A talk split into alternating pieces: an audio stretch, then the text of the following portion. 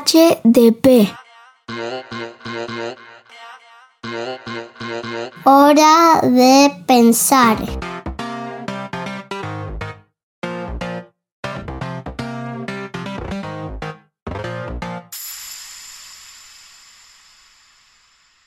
En el episodio de hoy voy a estar conversando con la doctora Sandra Magirena sobre la sexualidad más 50. Thank you.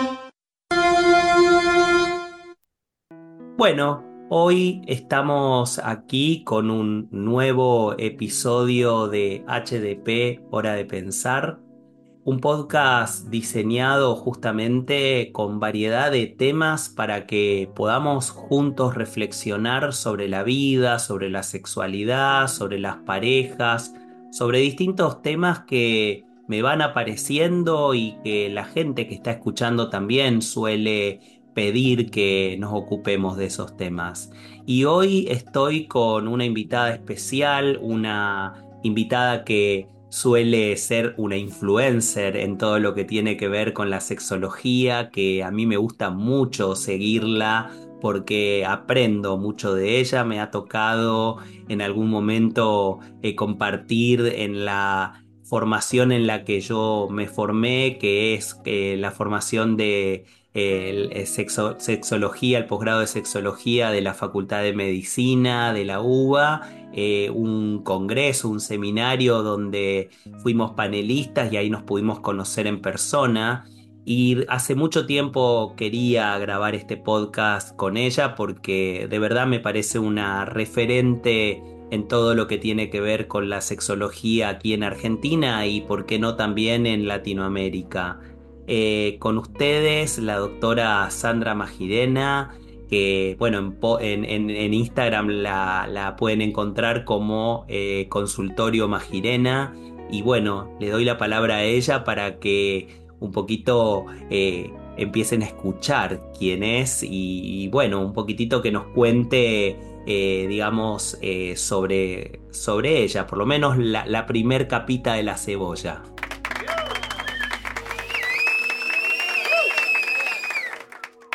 Bueno, ¿qué tal? Hola a todos y todas. Eh, gracias Mauricio por la invitación, es un placer compartir este espacio contigo. Eh, como bien decís, eh, hace mucho tiempo que vengo trabajando en el tema. Cuando, cuando me presentan así, me doy cuenta de la edad que tengo, que no la voy a decir, pero son muchos años. y lo cierto es que tengo una trayectoria, vengo de la medicina y de la ginecología en particular. Mi especialidad básica siempre fue la ginecología infanto-juvenil que fue lo que me llevó a trabajar durante muchos años en temas de eh, violencia y de abuso sexual infanto-juvenil.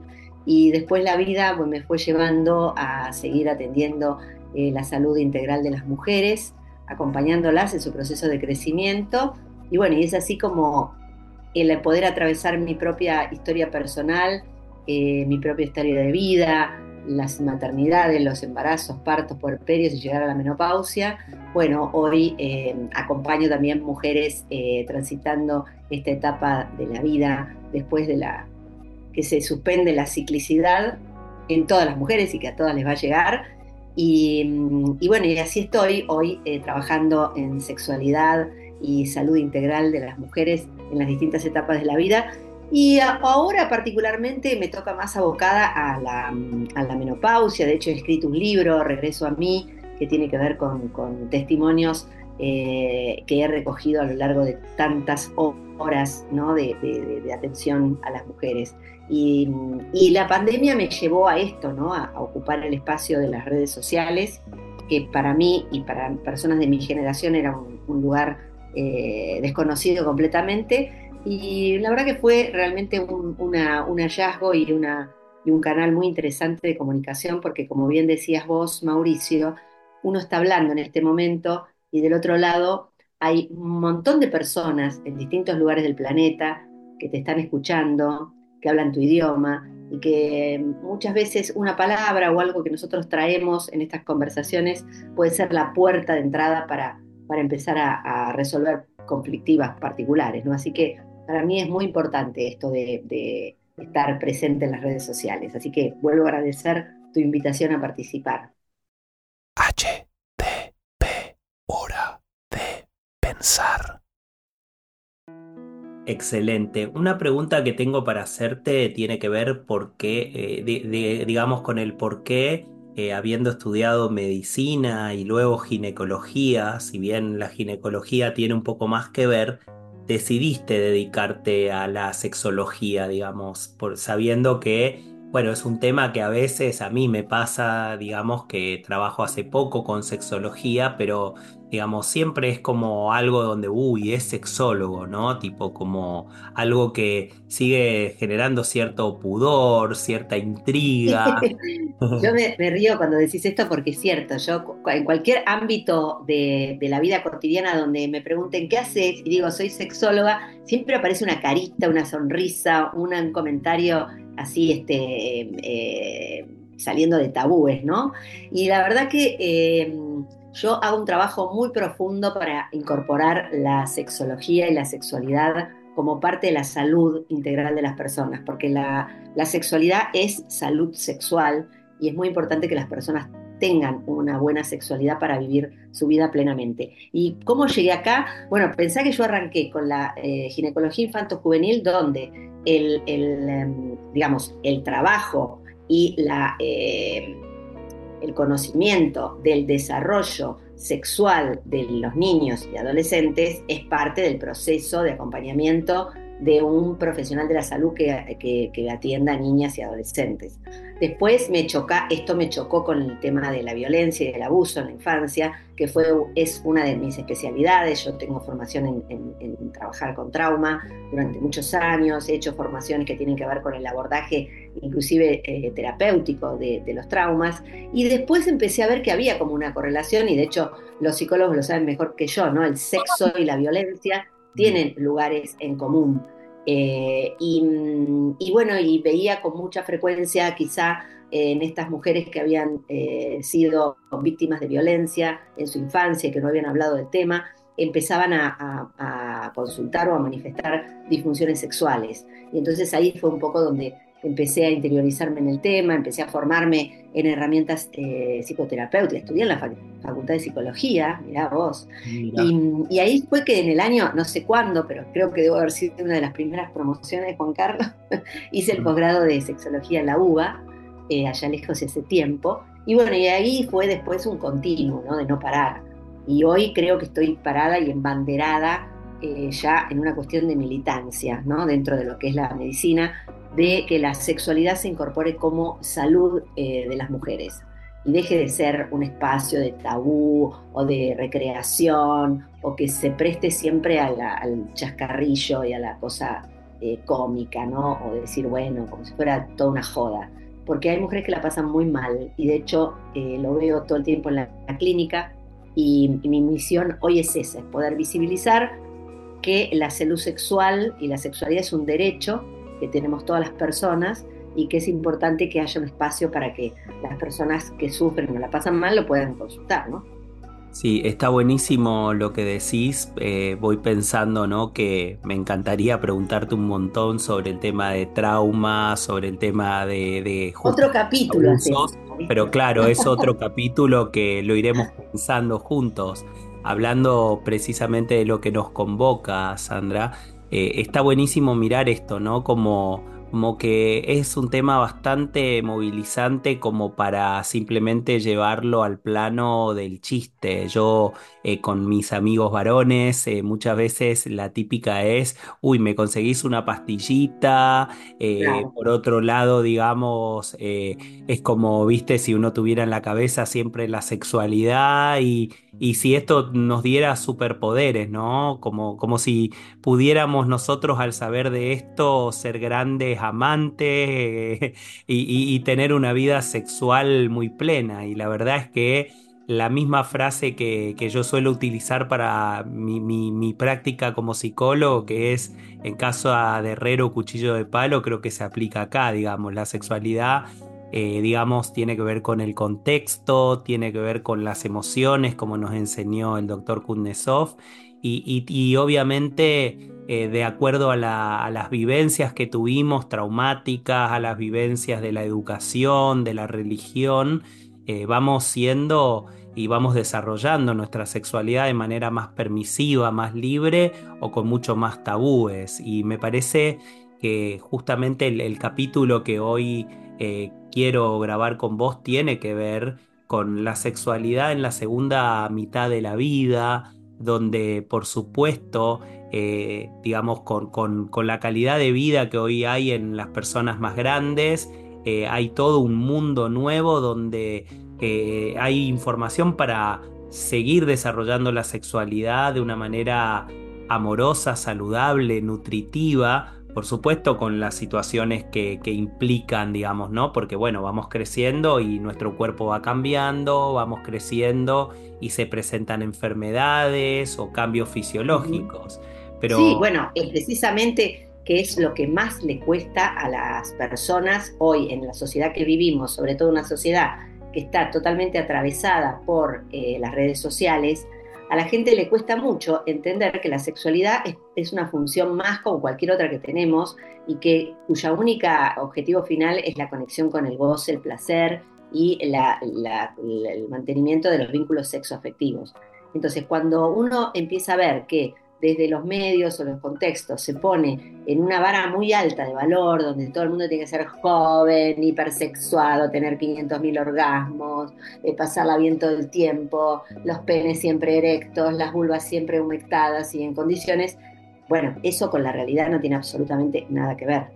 Y vos hablabas de la segunda mitad de la vida. Bueno, una persona que pasa los 50 años, como lo hablaba hoy a la mañana con una consultante, tenés 50 años de historia y en esos 50 años pasaron montones de cosas que atravesaron tu afectividad y tu placer y tu goce.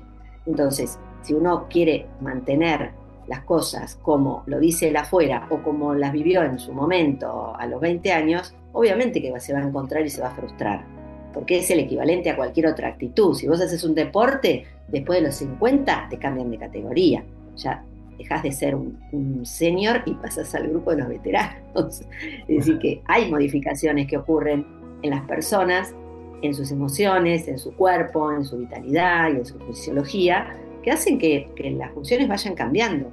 La sexualidad es una de ellas. Ni que hablar si esa persona que pasó los 50, por ejemplo, ha tenido hijos, ha maternado, ha tenido procesos de crianza, no sé, hay un montón de cosas que se atraviesan. Y a veces cuando yo miro las redes y veo tanta simplicidad, ¿no? En decir, bueno, para tener buen sexo tenés que hacer los siguientes tips, 1, 2, 3, 4. Y no es así, porque hay miles de circunstancias que te atraviesan y cada uno tiene que hacer su propia experiencia. Lo importante es saber qué es la salud sexual, qué es lo saludable, cuáles son los cambios que van a ocurrir, que las personas conozcan las modificaciones en su cuerpo, que cada uno conozca su propio mapa erótico y que bueno, y que si realmente hay una dificultad seria que le produce algún disconfort serio que se persiste en el tiempo, vaya y consulte, ¿no? Porque muchas veces vos lo debes ver en la consulta también. Oye, a mí otra consulta de hoy a la mañana, una chica de 32 años con dos niños, uno de un año y otro de cuatro, que tenía dificultades en, en la fase excitatoria y tenía dolor y no se lubricaba bien. Y bueno, trabajaba, era abogada y estaba todo el tiempo a, a, a TR, como dicen ellos. Sí. Y bueno, la verdad que muchas ganas de tener sexo en ese contexto. no creo que haya, ¿no? Entonces, ¿cómo por ahí generar espacios para cuidar esa sexualidad y ese momento de juego, de goce, en momentos particulares, ¿no? Que, que se respeten, que se cuiden como si fuera una, un tesorito, para que a lo largo del tiempo eso no vaya siendo mellado por estas cuestiones vitales que nos pasan a todos los humanos. Sí, a ver, es quizás dejar de tomar a la sexualidad como una gimnasia productiva y dejar Claro, tal cual. cuantitativamente la función sexual y verla más como un encuentro, ¿no? Porque, a ver, yo siempre digo Totalmente. digamos, a medida que vamos creciendo y sobre todo en una pareja constituida de mucho tiempo, eh, hay que romper con el mito de el enamoramiento y que como, no- como estamos enamorados, entonces tenemos que tener ganas, hay que hacer esfuerzo.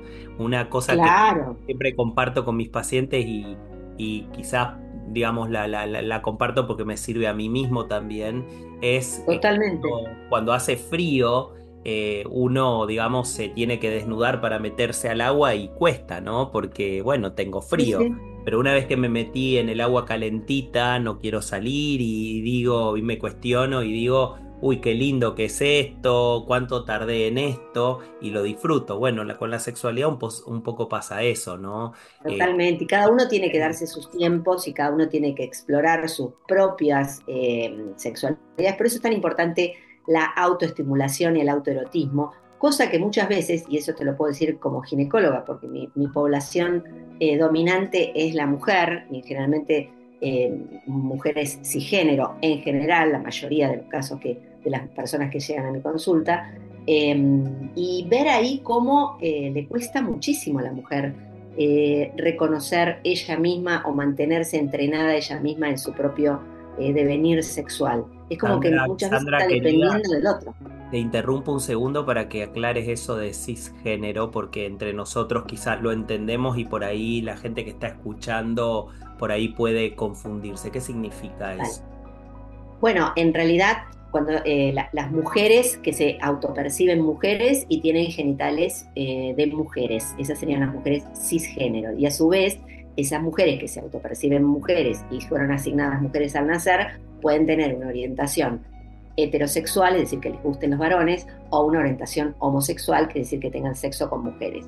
En general, las, eh, digamos que por ahí son más consultantes y quizás más dificultades tienen con la conexión con su propia sexualidad, son las mujeres heterosexuales, es decir, mujeres que tienen genitales femeninos, que se autoperciben mujeres y que tienen relaciones sexuales o se excitan con varones. Eh, porque muchas veces esperan que el varón sea el que le descubra sus eh, sitios de placer, o muchas veces esperan y tienen la expectativa de que el varón es el que tiene que eh, manejar la situación. Y muchas veces los varones también se suman a este componente eh, histórico-cultural, porque muchas veces el varón está como pendiente de si la mujer eh, tiene un orgasmo o no, si acaba o no acaba, si, si, si, la pasa bien o no la pasa bien. Y entonces de ahí empieza a haber unos líos terribles Claro, que se subsanan y que de hecho, volviendo al tema anterior, una mujer que tiene sexo con mujeres, generalmente esos problemas no los tiene, porque son dos personas que tienen los mismos cuerpos y se, se reconocen a sí mismas de la misma manera y se autoperciben de la misma manera. Entonces es más fácil la, la autoexploración y el reconocimiento de lugares comunes, ¿no? Cuando son dos cuerpos heterosexuales, cuesta más, sobre todo cuando la mujer está esperando que el otro le encuentre todos los botones habidos y por por haber. La Entonces, si la mujer, con la complejidad de, de- de la mujer, ¿no? el tejido eréctil de la mujer, claro, digámosle a la gente que nos está escuchando que cualquiera que, que conozca lo que es una vulva y lo que es un pene, el tejido eréctil de la vulva está metido adentro, atrás de los labios menores, mientras que el tejido eréctil de un pene está al alcance de la mano. Cuando el, pene se empieza a erectar, ya está, la persona lo puede tocar y puede empezar a interactuar con las sensaciones que produce ese tejido eréctil. La mujer, si no se toca, no se masturba, no mete los dedos adentro de la vagina, difícilmente mapee su propio cerebro reconociendo esas sensaciones. Imagínate tener que esperar que venga otro de afuera y te lo, te lo busque. H, D, P. Hora de pensar. Imagino que vas a coincidir conmigo, hay un cambio de paradigma actual y esto, digamos, en la gente, digamos, más joven quizás, tienen una sexualidad más compartida donde pueden comunicarse las cosas porque quizás la- las chicas más jóvenes, eh, digamos, tienen menos conflicto con la- el autoerotismo y sin embargo Bueno, la mira, ahí te voy a, ahí te voy a, te voy a decir que lamentablemente te tengo que decepcionar. Ah, mira, mira, mira. A ver, ¿cuál es la info que vos manejás? Mira, vos sabés que yo hace 40 años que trabajo en, en- en- en clínica eh, ginecológica, así que tengo bastantes horas de vuelo, ¿no? A veces las, digo a mis chiquitas, soy una piloto de tormenta, porque vengo escuchando, volando hace rato. Y eh, muy por el contrario, yo también pensaba que con el tema de la difusión de las redes y el aumento de la comunicación, las, las adolescentes iban a estar más permeables. Y no, no, no se ve la misma relación. Si bien, obviamente, hoy vienen a la consulta, preguntan y vienen a buscar eh, respuestas a sus dudas, todavía les cuesta explorarse, todavía les cuesta tocarse. Vos fíjate lo que en nuestra sociedad eh, costó y todavía sigue costando introducir el uso de la copa menstrual, por ejemplo, que es un instrumento eh, sumamente útil para que un adolescente conozca su vulva, su vagina, se meta los dedos adentro y conozca cómo es su cuerpo. Yo recientemente hice un posteo sobre eh, bolas chinas y dije que el mejor regalo que se le podía hacer a un adolescente a los 15 era una bola china y me saltaron a la yugular si hubiera dicho una barbaridad terrible. La situación, claro. Claro, y es una, es una oportunidad de, de autoconocimiento muy importante. Es decir, que tengan tanta información no quiere decir que se autoconozcan de la misma manera. No hay una asociación directa. Todavía sigue existiendo el mito y el tabú de tocarse, Yo esta cosa de que la hiperinformación confunde, eh, la verdad es que Claro. estoy de acuerdo. Creo que a lo que yo me refería es que por lo menos hay educación sexual integral y más Y, vienen más a la a la consulta y vienen, sí, Entonces, Sí, y también, y también, Sandra, perdón, eh, más permeabilidad de los hombres actuales, de los jóvenes, en esta cosa de preguntar y ponerse en un lugar de compartir. Si bien, obviamente, sexualidad, y eso es otro tema del que también hay que armar un episodio, eh, está siendo una sexualidad que quizás son más asexuados, que quizás no está puesto el foco como en algún momento era una cuestión de ser sex symbol y, y, digamos de tener una sexualidad eh, compulsiva. Me parece que por lo menos los jóvenes de hoy, entendiendo la igualdad de género, entendiendo algunas cuestiones de responsabilidad afectiva, por lo menos están más atentos a eh, qué hacer. En cambio, los hombres de antes, eh, creo que digamos generación más 60, por ejemplo, en adelante, son hombres que quizás se curtían en la calle y tenían que cumplir y, y hasta incluso poco importaba, digamos, socialmente si la mujer tenía un orgasmo o no, digamos. eh, la prueba es que si uno le pregunta a una persona de 60 años, 70, a un hombre eh, si conoce dónde está el clítoris, quizás ni sabe lo que es, digamos, ¿no? O sea, No, totalmente, porque eso no se conocía, ni siquiera nosotros. Yo siempre cuento, en, en- en mi libro eso también lo digo, que eh, yo estudié, me recibí de médica y recién en el año 2000, después del 2004, 2005, eh, pude ver y conocer lo que era un clítoris, porque hasta ese momento en ningún libro de anatomía figuraba el clítoris como,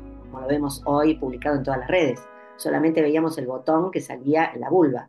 Nadie hablaba del tejido eréctil del clítoris y de la constitución como la tiene ahora. Entonces, de la respuesta sexual femenina se habló muy tardíamente. Pensá, eh, Mauricio, que el modelo circular que describe eh, Rosemary Basson es del 2005. claro, O sea, hasta ese momento nos basábamos con el modelo de respuesta sexual de Master y Johnson y Ellen Kaplan, donde la mujer tenía que tener deseo. O sea, la falta de deseo sexual era un problema. Y hoy sabemos que la mujer en- entra en modo erótico. Si estuviste con Mariana Kers, lo debe haber explicado mucho mejor que yo. El modo erótico lo empieza a percibir una vez que encuentra los estímulos adecuados. No entra a la relación sexual con ganas de. Aparece durante el transcurso. Es decir, que hoy vemos la sexualidad femenina de una manera completamente distinta a lo que yo la estudié allá lejos y hace tiempo. Entonces Claro. eso también hizo un cambio en la clínica y nos posiciona en otro lugar y hace que los varones eh, se, se posicionen en otros espacios. Mm. Igual creo que todavía falta mucho, que hay mucho publicado, mucho que se ve en las redes, parece que uno mira las redes y dice, ay, todo el mundo coge maravillosamente bien, todo está bárbaro, es una máquina de, de sexo. Sí, Y por otro lado, uno en la consulta, te debe pasar a vos también, cuando te sentás a, a la consulta, ves que no hay tan buena sexualidad. como uno se imaginaría, Tal o como cual. era en la época nuestra, ¿no? No sé cuántos años tenés vos, pero yo pertenezco a la época del zaguán. Yo Entonces, tampoco te voy a decir mi edad. Pero teníamos zaguanero, teníamos horas de, de- de franela en el auto y no pasaba nada. O sea, había como una suerte de, de- de mapeo erótico intensivísimo antes del encuentro sexual, Está- lo cual era para mí mucho más saludable de que lo que está pasando ahora. Pero bueno, son Total. épocas distintas. HDP. Hora de pensar. Totalmente. Y una cosa que te pregunto eh, tiene que ver con esto de, eh, digamos, ¿por qué cuando aparece la menopausia mucha gente cree que la sexualidad se terminó? ¿Tiene que ver con estar asociado a lo reproductivo, al fin de la etapa reproductiva? O sea, ¿por qué eh, tanto rollo con ese tema, no? Porque, Bueno, también por lo mismo, porque la mujer está puesta en un lugar y por creencias socioculturales que vienen arraigadas allá lejos y hace tiempo, la sexualidad se asoció a la reproducción. Entonces, cuando una mujer deja de tener función reproductiva, se la considera ya inútil y por lo tanto no gozante.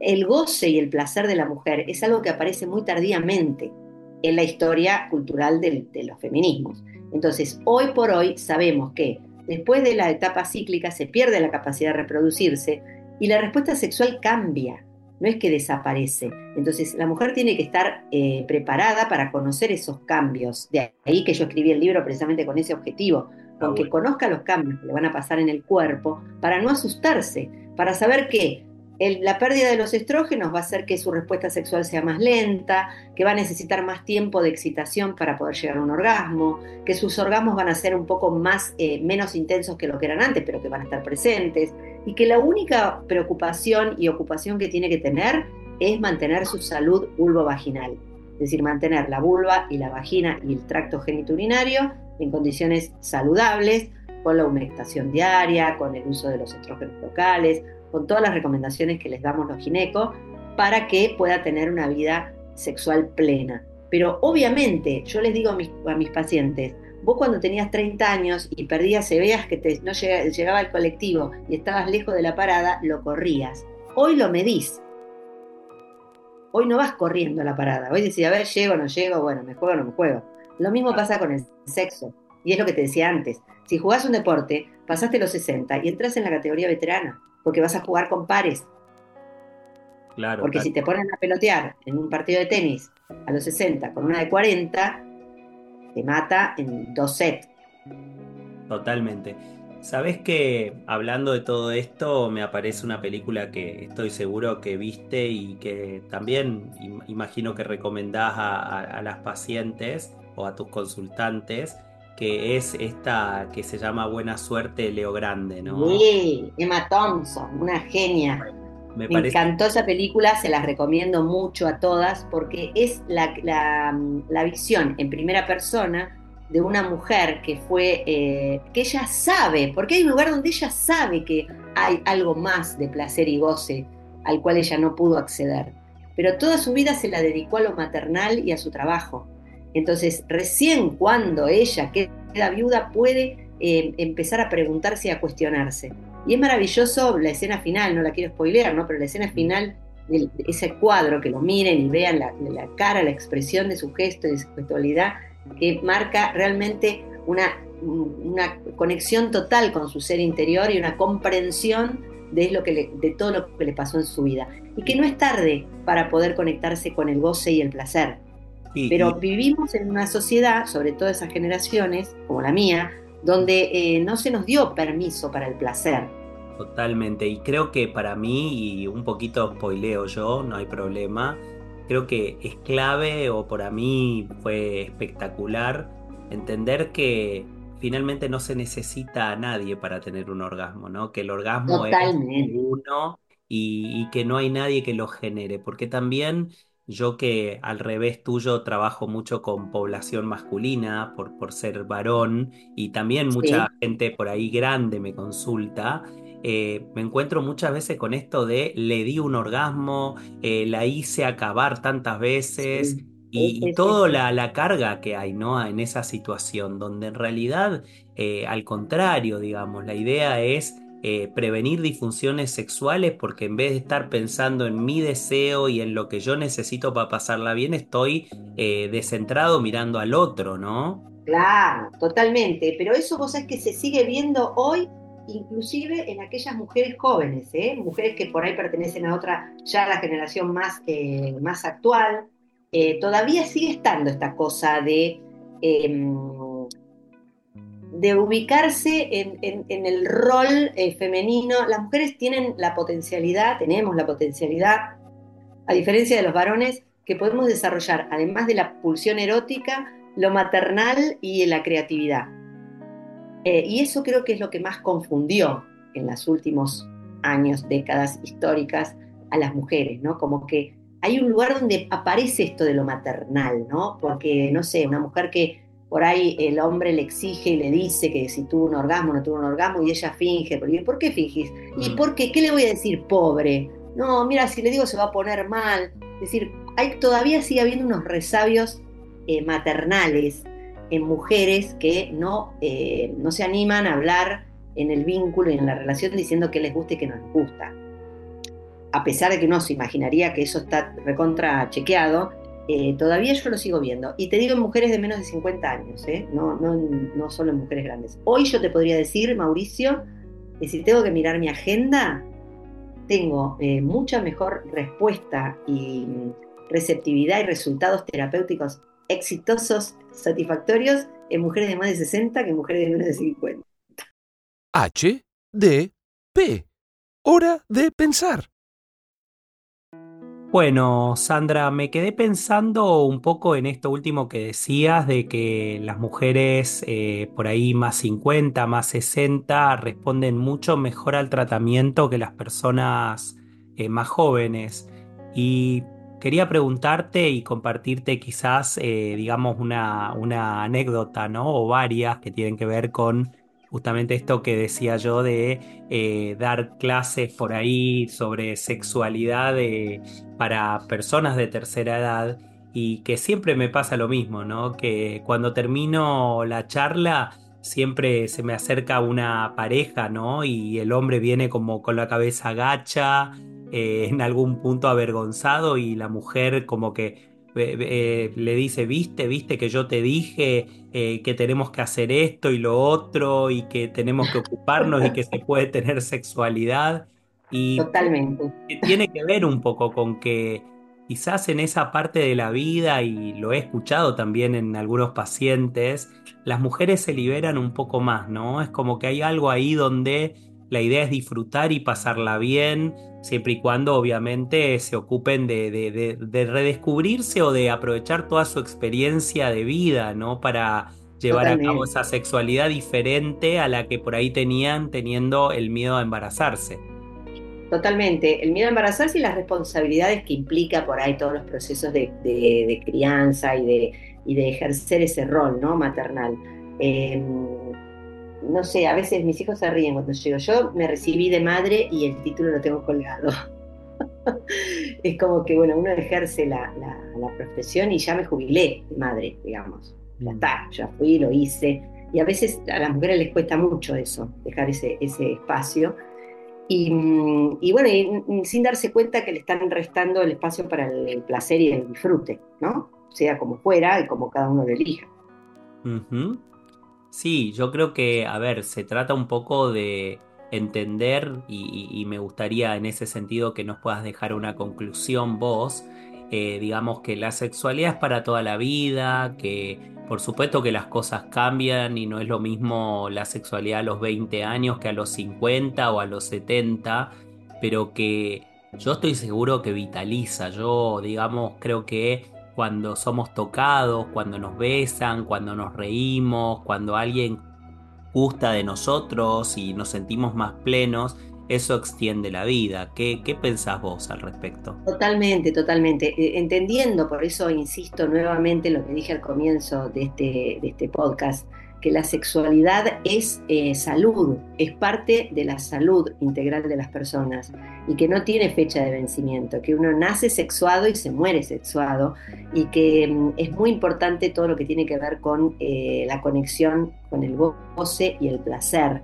en cualquiera de las formas que sea. Quizá a los 20 años sea de una determinada manera y a los 80 sea de otra, pero siempre que esté presente este, esta eh, comprensión de entender la sexualidad como un elemento más de la salud de las personas y la importancia que tiene la afectividad, el placer, el goce, el divertirse, el, como decimos, tocarse, besarse, eh, porque el ser humano eh, es un ser que no puede vivir en soledad.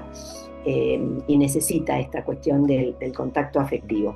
Así que me parece genial que existan siempre estos espacios donde podamos hablar de sexualidad como una función muy importante, y que básicamente tiene ese, ese rol trascendental en la vida de los humanos, que es la conexión con el placer, el gozo y la comunicación eh, afectiva con, con otras personas.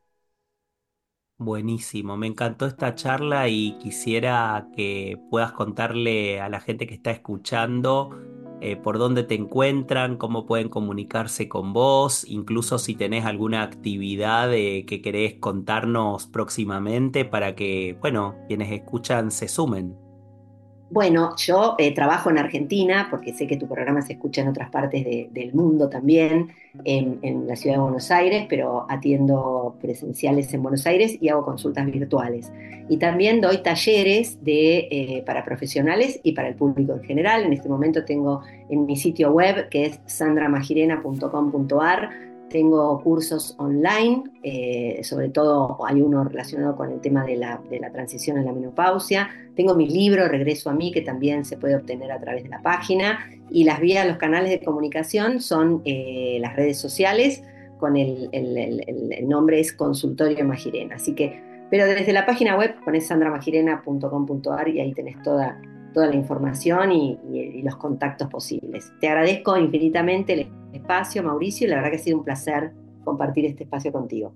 Bueno, para mí, imagínate, es un honor eh, tenerte aquí. Sé que mucha gente que va a escuchar, seguramente, como es el objetivo de cada episodio, se va a quedar pensando.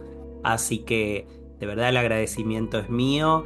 Y bueno, espero que este episodio, que, que hablamos de varios temas y yo también me quedo pensando, sea el inicio de, pensar en algún momento también en algún otro episodio y otras actividades que la, vida nos vaya cruzando. Así que gracias. Totalmente. Y, no, gracias a vos. HDP. Hora de pensar. Hasta acá llegamos con este episodio. Quiero compartirte que este podcast llamado HDP Hora de Pensar es realizado desde mi hogar de manera casera. Me dedico a editarlo, a pensar los temas y luego a publicarlo. Está disponible en todas las plataformas, en Spotify, Apple Podcast, Google Podcast, inclusive en YouTube. Así que allí encontrarás en la plataforma que prefieras todos los episodios disponibles. Realmente para mí es un esfuerzo gigante poder realizarlo y cada vez hay gente de más países que lo escuchan y que lo siguen. Así que te invito por favor a escuchar los otros episodios y también a seguirlo. Y por qué no a recomendarlo si te gustó. De esa manera le puede llegar a más gente y me ayudas a que este podcast sea lo que justamente quiero que sea, que es un espacio para pensar juntos sobre distintas temáticas. Ojalá te haga pensar, te haga reflexionar y a partir de todo eso puedas mejorar tu vida. Si querés encontrarme en Instagram, me encontrás como el psicólogo y sexólogo. Y obviamente, si querés comentarme sobre el episodio de hoy, estoy abierto a tus comentarios. Te mando un abrazo gigante desde donde sea que escuches y ojalá tengas buena vida. HDP. Hora de pensar.